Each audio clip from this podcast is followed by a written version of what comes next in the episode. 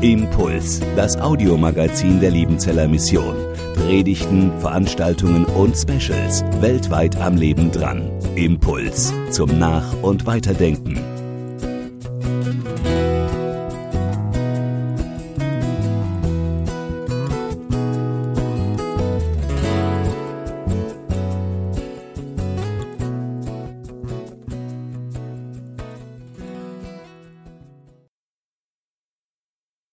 Anfang Juli bis gestern habe ich Zwetschgen gegessen.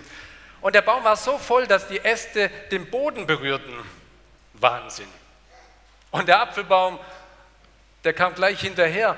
Der hatte so viele Äpfel, dass man vor lauter Äpfel fast keine Blätter mehr gesehen hat. Anfangs aßen wir die Äpfel, die runterfielen, weil das vielleicht schon die reiferen sind. Aber später dann, Anfang August, da haben wir dann die Äpfel geerntet, die oben im Baum hingen. Und dieses Obst, das man direkt vom Baum sich pflückt und dann ganz vorsichtig in die Kiste legt, das nennt man Tafelobst. Das ist das beste Obst. Das ist das Obst, das gegessen, verkauft und das eingelagert wird im Keller. Ich habe hier mal eine Kiste voll mit Tafelobst. Was meint ihr denn, wie viele Äpfel sind denn in einer Kiste drin? Wer hat eine Idee? Zwei oder drei Leute, die eine Idee haben, kommen mal hier vor zu mir. Kommst du mal hoch? Wie heißt du? Leo. Also Leo, wie viel meinst du ist in der Kiste? Wie viele Äpfel sind drin? 50, 100, Ja, eine Zahl. 50, 50. Wer hat noch eine Zahl von euch? Komm her. Wie heißt du? Naemi. 120, 120. Noch eine dritte Zahl? Ja, komm her. Michael. Was sagst du? ähm, 130, 40. 130, 40. Also, Michael, du bist am nächsten dran, tatsächlich. 130, 40, noch ein bisschen mehr. Johannes 21 hilft uns weiter. Da waren es Fische, diesmal sind es Äpfel. 153 könnten hier einen Apfel bekommen. So, Michael, du bekriegst nachher so ein Äpfelkörbchen, weil du warst am nächsten dran, okay? 153 Äpfel. Prachtexemplare. Mensch, toll, dass wir das hier vorne haben. Diese volle Kisten. Aber wenn ihr jetzt mal hier hinschaut, da fehlen doch auch noch ein paar Sachen, was ihr, was wir geschenkt bekommen haben. Ist es alles? Oder gibt es noch anderes, wo ihr sagt, hm, das müsst ihr eigentlich auch noch hier vor? Wer hat eine Idee? Was müsste denn hier auch noch her? Komm her zu mir. Kürbisse, Kürbisse, guck mal, da musst du aufstehen, das siehst du, die sind da. Was könnten noch hier vorne eigentlich sein? Warte mal, jetzt kommst du dran. Sagst du den Namen? Hanna, Hanna? Birnen, Birnen, mhm, die sind auch da, musst du auch genau gucken. Karotten sind da. Ja, gibt es noch andere Sachen, mit denen ihr auch beschenkt worden seid in diesem Jahr? Hm? Naimi, hast du eine Idee? Kirschen, Ja, also, ihr habt ja ganz viele Früchte genannt, aber es gibt ja vielleicht auch Legos oder so oder andere Sachen, die auch ganz wichtig sind für euch, die nicht am Baum gewachsen sind, aber die trotzdem was sind, wo ihr Freude dran habt, wo ihr gern spielt, wo ihr sagt, wow, klasse, dass ich das bekommen habe. Noch was fehlt hier vorne. Und da muss ich euch jetzt ein klein, klein wenig weiterhelfen oder das ist vielleicht sogar so was wie ein kleines Rätsel. Da steht in einem Psalm 127 folgendes, Vers 3. Leibesfrucht ist ein Geschenk. Was fehlt denn hier vorne noch? Leibesfrucht. Also irgendeine Frucht, die nicht vom Baum geerntet wird, sondern aus dem Leib herauskommt. Hast du eine Idee? Kinder. Genau. Frauen gebären Kinder. Und Kinder sind ein Geschenk. Kinder sind eine Gabe des Herrn, heißt es in diesem Vers. Und Leibesfrucht ist ein Geschenk. Ein, normalerweise oder eigentlich müsstet ihr alle jetzt hier vorne sitzen, am Altar, weil ihr seid die Früchte, für die wir Gott danken. Keiner kann ein Kind von sich aus machen, herstellen, sondern es ist Gottes Sache, steht hier in diesem Vers und es ist auch unsere Erfahrung. Ihr seid uns ein Geschenk für die Eltern, für die Verwandten, für die Gemeinde.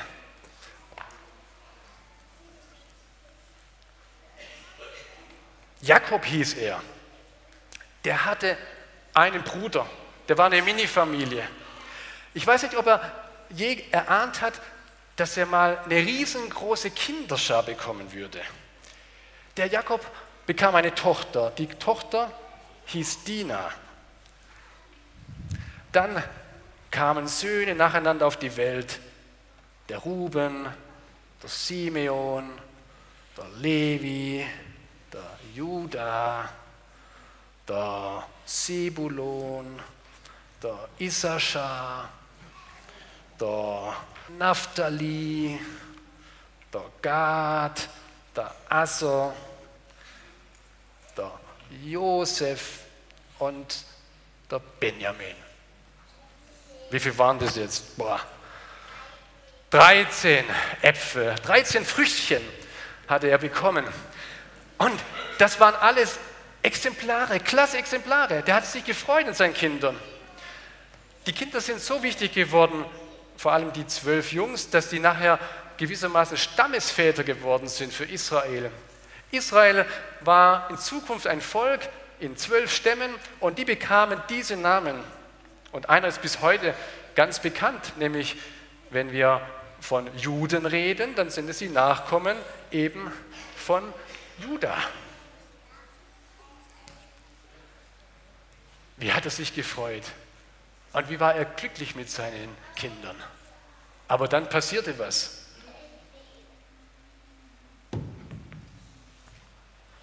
Da fiel der erste Apfel auf den Boden. Nein, nicht der Apfel, sondern das erste Kind, die Dina.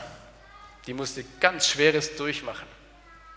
So etwas ähnliches wie die Jesidin, die Nadja Murat, von der wir jetzt gehört haben gestern, die den Nobelpreis bekommen soll.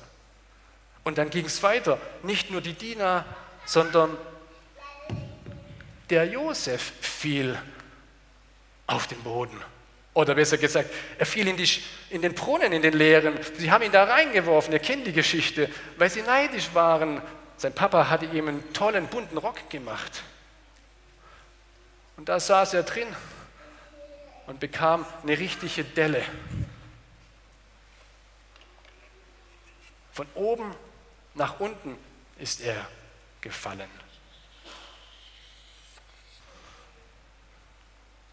Aber das war noch nicht alles. Sie haben ihn rausgezogen und nochmal auf den Boden. Da kam eine Karawane und sie haben ihn als Sklaven verkauft.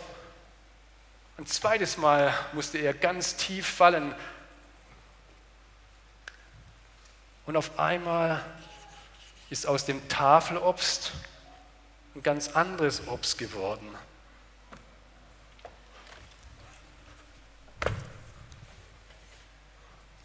Fallobst. Obst mit Macken.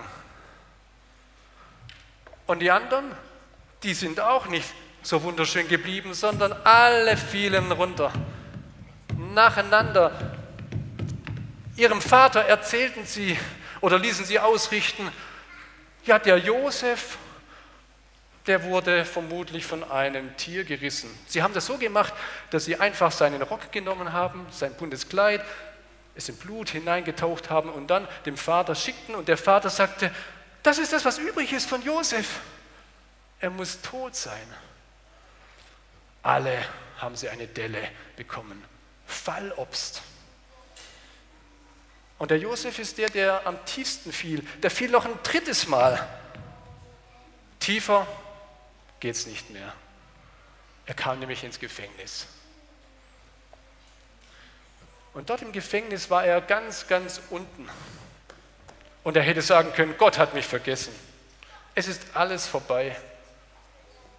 Und dann heißt es in der Bibel, der Herr war mit Josef. Und was er tat, dazu gab der Herr Glück. 1. Mose 39, Vers 23. Der Herr, also von dem wir vorher gehört haben, der war bei Josef. Der war nicht allein im Gefängnis, obwohl er über 730 Tage im Gefängnis war. Auf einmal kam Licht ins Gefängnis mit dem Josef. Der Josef hat auf einmal dort, wo die Menschen keine Hoffnung mehr hatten, Hoffnung hineingebracht. Was er tat, dazu gab der Herr Gelingen. Josef musste wohl im Gefängnis sein, um den Menschen zu zeigen, Gott ist da. Und Menschen, die gefallen sind und Macken haben, die Fallobst vielleicht gleichen, das sind oft Menschen, die was zu sagen haben, die anderen helfen können. So wie Nadja jetzt ein Hoffnungsschimmer ist für viele Menschen. Und sie hat Friedens, den Friedensnobelpreis verdient. Aus dem Fallobst kann noch was werden. Überlegt mal, 19 Kilo Fallobst. Was kann man denn aus dem Fallobst machen? Apfelmus, was ist noch besser wie Apfelmus, was du jeden Tag vielleicht trinkst? Apfelsaft. Das sieht dann so aus. Den kann man dann abfüllen und dann kriegt man von 19 Kilo Apfelsaft, na, vielleicht 10 oder 12 Liter Apfelsaft hin. Ist doch klasse, dass man aus diesem Obst noch was Gutes machen kann. So schafft es Gott, dass er Menschen, die die Dellen haben, noch gebrauchen kann, damit was Gutes wächst. So, aber jetzt geht es zur letzten Kiste. Das ist die interessanteste Kiste da unten. Ähm, also, da male ich jetzt mal das Gleiche hin. Wenn man da einen Buchstaben noch ein bisschen zieht, dann kommt da ein anderes Wort raus. Also wenn man an dem L da so ein bisschen zieht und den hochzieht, was kommt denn dann raus? Ja? Ein U. So. Dann gucken wir mal, was denn da drin ist.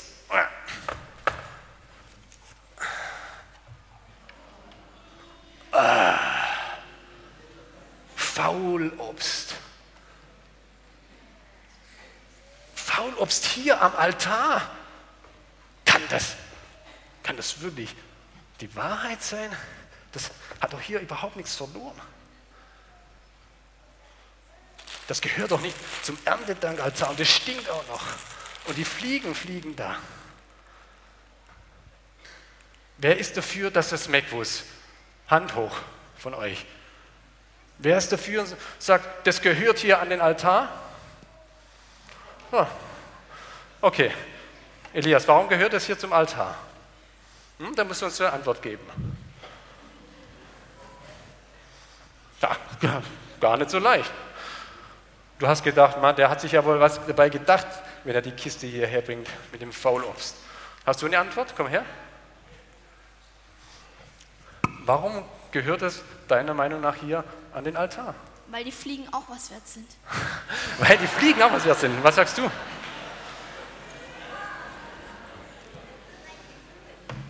Gott auch die schlechten Menschen liebt. Ah, nicht schlecht. Der, der Josef, der ist am Ende seines Lebens mit seinen Brüdern zusammen. Die haben sich über viele Jahre nicht mehr gesehen. Und mit dem Josef ist inzwischen was passiert.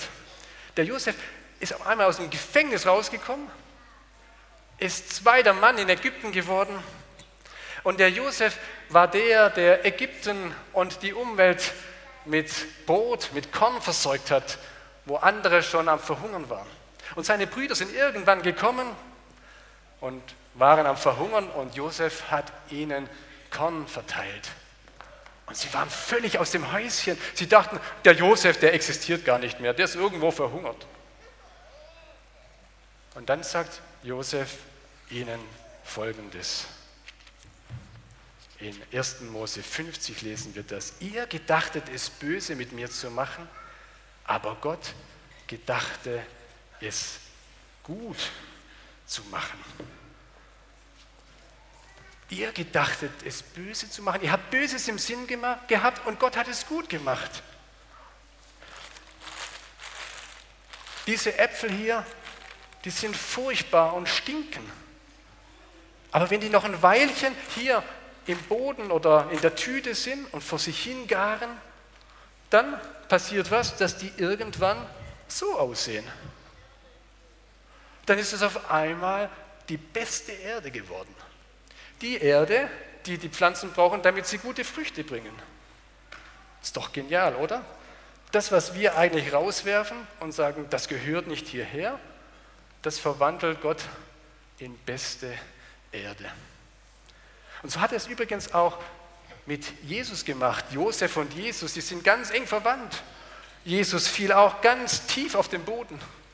Er starb am Kreuz und dann hat Gott ihn herausgerufen ins Leben. Er ist auferstanden und er hat ihm alle Macht gegeben im Himmel und auf der Erde. So wie der Josef alle Macht hatte. Er hat es durch den Ring gewissermaßen gezeigt bekommen. Du bist jetzt der Herrscher über Ägypten. Und so hat Gott den Tod verwandelt in den Sieg. Das Faulobst ist das Zeichen dafür, dass Gott etwas verwandeln kann, was wir überhaupt nicht begreifen können. Vom Tod hinein ins Leben. Und so verwandelt er auch unseres, auch das, was bei uns faul ist, das nimmt er und verwandelt es in Leben. Voll viel Obst.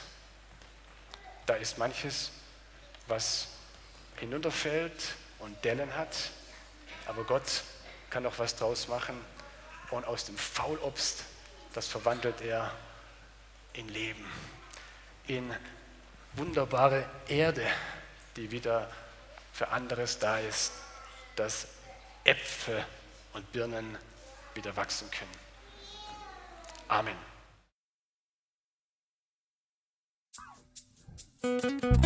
Impuls ist eine Produktion der Liebenzeller Mission. Haben Sie Fragen? Würden Sie gerne mehr wissen? Ausführliche Informationen und Kontaktadressen finden Sie im Internet unter www.liebenzell.org. Die Liebenzeller Mission produziert ebenfalls das Fernsehmagazin Weltweit am Leben dran. Informationen zur Sendung und zum Empfang gibt es unter www.weltweit-magazin.de.